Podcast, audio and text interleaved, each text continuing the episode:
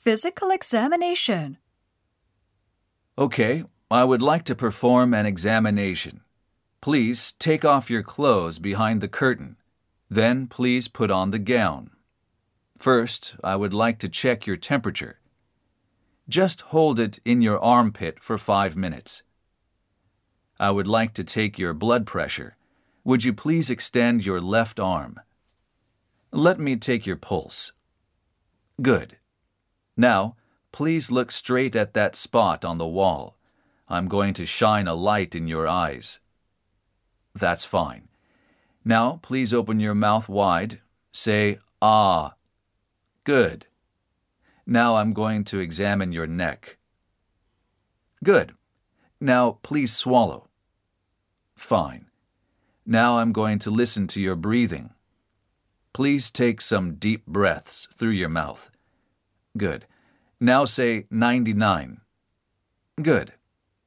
Now I am going to listen to the front of your chest. Please take some deep breaths through your mouth. Good. Now, please take off your shoes and lie down on the examining table while I listen to your heart. Good. Now I want to examine your abdomen. First, let me listen to your bowel sounds. Good. Let me tap your abdomen lightly. Good. Now, while I push here, please take a deep breath. Good. Again, please. Good. Okay, let's take a look at your feet. Good. Now, let me examine your back.